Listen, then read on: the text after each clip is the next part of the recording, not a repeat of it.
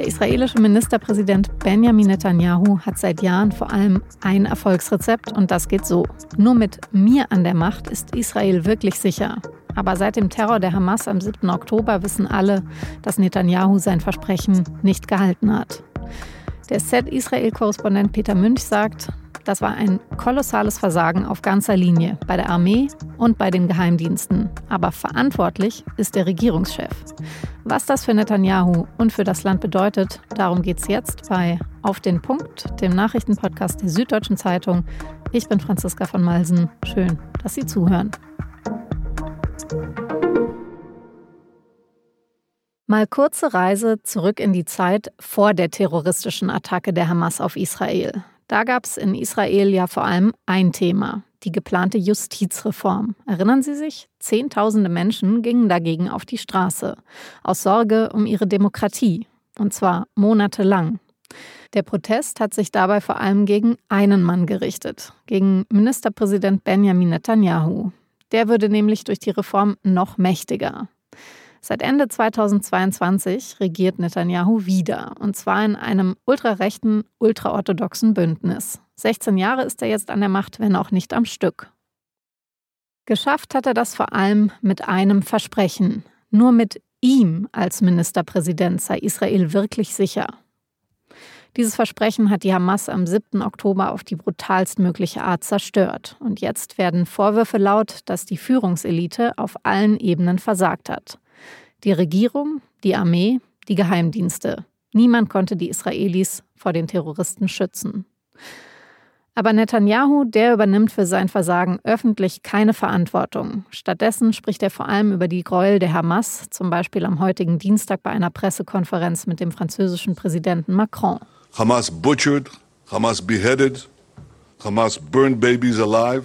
Netanyahu beschreibt da also nochmal in allen Details, was passiert ist und dass Israel die Hamas jetzt zerstören werde. Wenn das vorbei sei, dann werde Israel seine Gemeinschaft wieder aufbauen und das palästinensische Volk müsse nicht mehr unter der Tyrannei der Hamas leben. Eines aber sagt Netanyahu nicht. Dabei dürfte er genau darüber am meisten nachdenken. Das zumindest mutmaßen gerade viele Menschen in Israel. Netanyahu denke vor allem an seine eigene Zukunft nach dem Krieg. Ob er es bis dahin überhaupt schafft als Ministerpräsident, darüber habe ich mit meinem Kollegen Peter Münch am Telefon in Tel Aviv gesprochen. Herr Mönch, Netanyahu hat sich ja all die Jahre an der Macht gehalten mit der Suggestion, Israel sei also nur mit ihm als Ministerpräsidenten sicher. Genau bei diesem Versprechen hat er jetzt so krass versagt, wie es sich, glaube ich, niemand jemals hätte vorstellen können. Wird er sich dann als Ministerpräsident überhaupt halten können? Also aus jetziger Sicht halte ich das eigentlich für, für ausgeschlossen, weil dieses Versagen war einfach zu groß, das war viel zu kolossal. Es war ja auch ein Versagen auf der ganzen Linie, also Armee, Geheimdienste, aber verantwortlich ist immer, immer der Regierungschef und das ist Netanyahu. Und für diese Verantwortlichkeit gibt es auch eine Blaupause aus dem Yom Kippur-Krieg 73. Da gab es ein ähnliches Komplettversagen und die damalige Ministerpräsidentin Golda Meir hat das nach dem Krieg politisch nur noch ein paar Monate überlebt und dann musste sie zurücktreten. Okay, aber rechnen Sie jetzt für Netanyahu dann auch damit, dass also erst nach dem Krieg, wie lange auch immer der jetzt dauern wird, dann dazu kommt? Oder wäre auch denkbar, dass sich jetzt schon was ändert? Also ganz vereinzelt gibt es Forderungen auch so in den, in den Medien, dass er eigentlich jetzt reif wäre, dass er jetzt eigentlich zurücktreten müsste. Aber ich glaube, dass die Mehrheit denkt, und das denke auch ich, dass das zu, zu verwegen wäre. Also mitten im Krieg kann man kaum die Führung auswechseln. Hm. Sie haben es ja jetzt gerade schon gesagt, die Verantwortung tragen mehrere Leute, also unter anderem auch im Militär und bei den Geheimdiensten. Es haben ja jetzt quasi auch alle wichtigen Männer diese Verantwortung übernommen oder sich geäußert, bis eben auf Benjamin Netanyahu. Warum hat er seine Verantwortung noch nicht öffentlich bekundet? Grundsätzlich würde ich mal sagen, das ist Feigheit und schlechter Stil. Aber es gibt sicherlich auch, auch taktische Gründe. Also er versucht jetzt schon den Boden dafür zu bereiten, dass er hinterher die Schuld abwälzen kann auf andere, also auf die Armee und auf die Geheimdienste und so vielleicht doch nochmal aus der Nummer rauskommt. Aber wie gesagt, ich halte es aus jetziger Sicht eigentlich für, für unmöglich, dass er nicht zur Verantwortung gezogen wird. Also würden Sie auch sagen, er hat im Grunde genommen überhaupt nirgends mehr das Vertrauen, das er jetzt braucht, also weder bei der israelischen Bevölkerung noch bei der in der Führungselite, also den Leuten beim Militär und beim Geheimdienst, auf die es jetzt ankommt.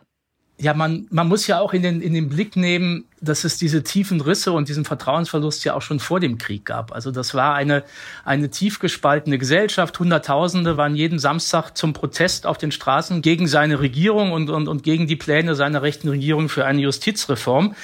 Und auch damals schon hat es für die Regierung viel Gegenwind aus der Bevölkerung gegeben, aber, aber auch aus der Führung von, von Armee und Geheimdiensten, die sich so als, als Bewahrer des alten Israels, als Bewahrer der, der Demokratie in Stellung gebracht haben. Also das Einzige, was sie jetzt wieder zusammengebracht hat, und das ist natürlich auch der, der maximal starke Kit, ist, dass jetzt Krieg ist. Und, und da gibt es in Israel das klare Verständnis, in Kriegszeiten müssen alle zusammenhalten. Da geht es einfach darum, diesen Krieg zu gewinnen. Können Sie uns das noch ein bisschen genauer erklären? Also wie sieht das jetzt aus und was findet statt? Also all die Reservisten, die jetzt zusammengezogen worden sind, aber was leistet dieses Land im Moment noch darüber hinaus?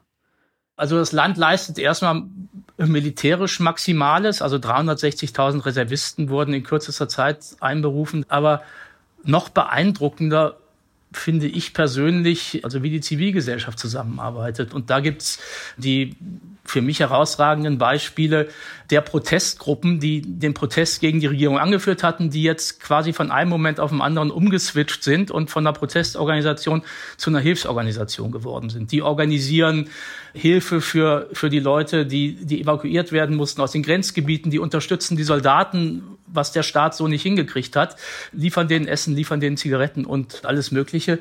Wenn man diese Helfer fragt, dann sagen die immer, ja, die Regierung hat versagt, aber, aber das Volk versagt nicht. Das Volk zieht das jetzt sozusagen durch und ja, hilft Israel in dieser schwierigen Zeit. Aber die, genau diese Leute müssen doch alle eine unfassbare Wut auf Netanyahu haben. Also wenn die ohnehin vor dem Krieg schon da war, musste sich ja jetzt ins Unendliche potenziert haben. Schieben die das dann einfach weg und sagen, das muss Zeit haben bis später und jetzt kommt es auf was anderes an? Ja, ja, also ich glaube, das ist auch was, was jetzt notwendig ist. Also wenn die in dieser Situation nach diesem Angriff der Hamas, der für, für Israel unglaublich traumatisch war. Also es war ja irrsinnig blutig mit, mit 1400 Toten. Es waren furchtbare Grausamkeiten und das rührt hier natürlich immer an die alten Traumata bis zum Holocaust. Ja, also wenn, wenn die in dieser Situation jetzt noch anfangen würden, innenpolitische Rechnungen aufzustellen, wäre das, glaube ich, wirklich, wirklich verheerend. Also, und das, das wissen alle, deshalb wird das hinten angestellt.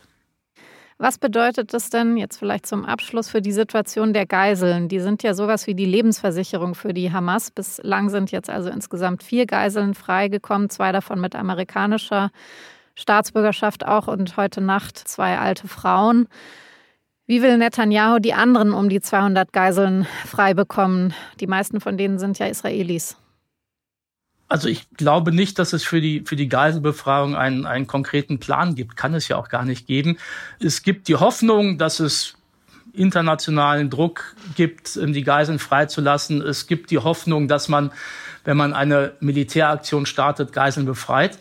Aber grundsätzlich weiß jeder, dass diese Situation eigentlich ein Dilemma ist. Man kann nicht gleichzeitig mit aller Härte Krieg führen und das Leben der Geiseln schützen in dieser Situation glaube ich, hart gesprochen, dass die Priorität nicht auf den Geiseln liegt, sondern die Priorität liegt, liegt darauf, den Krieg gegen die Hamas zu gewinnen und die Hamas zu, zu zerschlagen. Es ist jetzt wahrscheinlich fast unmöglich, eine Prognose zu treffen, aber was glauben Sie, wenn der Krieg vorbei ist, was bedeutet das alles für Israel innenpolitisch? Ich, ich glaube, nach dem Krieg wird abgerechnet werden und dann wird die Einheit, die jetzt hergestellt ist, natürlich auch ganz schnell wieder, wieder zerfallen. Dann werden sich die und allen voran Netanyahu verantworten müssen, die für das Desaster zuständig waren. Und aus meiner Sicht die besten Karten hat dann für die Zeit nach dem Krieg Benny Gantz, der aus der Opposition in dieses Kriegskabinett gegangen ist, der Verantwortung übernommen hat, der ist in, in, in allen Umfragen enorm nach oben geschnellt. Der hat seine Zustimmungsraten, also die, seine Sitze, die er, die er bekommen würde, wenn jetzt gewählt würde, verdreifacht und liegt weit vor Netanyahu. Und das ist ein General, so wie, so wie viele andere Generäle, die, die Israel in schwierigen Zeiten regiert haben. Also so wie Rabin, so wie Ariel Sharon, so wie Ehud Barak. Wenn es hart auf hart kommt, vertrauen die Israelis halt immer Armeeleuten mehr als Politikern. Herr Mönch, vielen Dank für Ihre Eindrücke von vor Ort und alles Gute erstmal in Tel Aviv. Danke sehr. In mehreren deutschen Städten ist es zu Bombendrohungen gegen Schulen und andere Einrichtungen gekommen, zum Beispiel auch in fünf Schulen an München. Was in den E-Mails genau drinsteht, dazu hat die Polizei keine genaueren Angaben gemacht. Die Drohschreiben seien in einem Mischmasch aus Deutsch und Arabisch verfasst und machen wohl Bezüge zu Hamas und dem Krieg in der Ukraine. Auch Einrichtungen in Nordrhein-Westfalen, Thüringen, Sachsen und Berlin haben bis Dienstag ähnliche E-Mails erhalten. Die Polizei hat einige der Schulen geräumt und durchsucht, bislang konnte aber in keinem der Fälle eine konkrete Gefahr festgestellt werden. In der Nordsee sind zwei Frachter zusammengestoßen. Eines der beiden Schiffe ist deswegen wohl gesunken. Seitdem suchen mehrere Rettungsschiffe nach der Besatzung. Inzwischen konnten zwei Seemänner gerettet werden. Ein Mann wurde totgeborgen. Am Nachmittag waren weitere vier Menschen noch vermisst. Der Unfall ereignete sich gut 20 Kilometer südwestlich von der Insel Helgoland. Wie es dazu kommen konnte, ist noch unklar.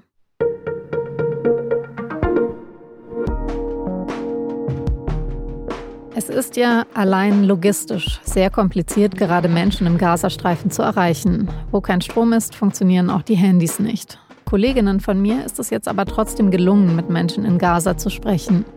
Und eine 25-jährige Frau hat ihnen erzählt, niemand ist auf den Straßen, alle haben Angst. Sie sind mit ihren Familien und Freunden gemeinsam in den Wohnungen und in den Häusern. Falls man getötet wird, stirbt man dann wenigstens nicht allein.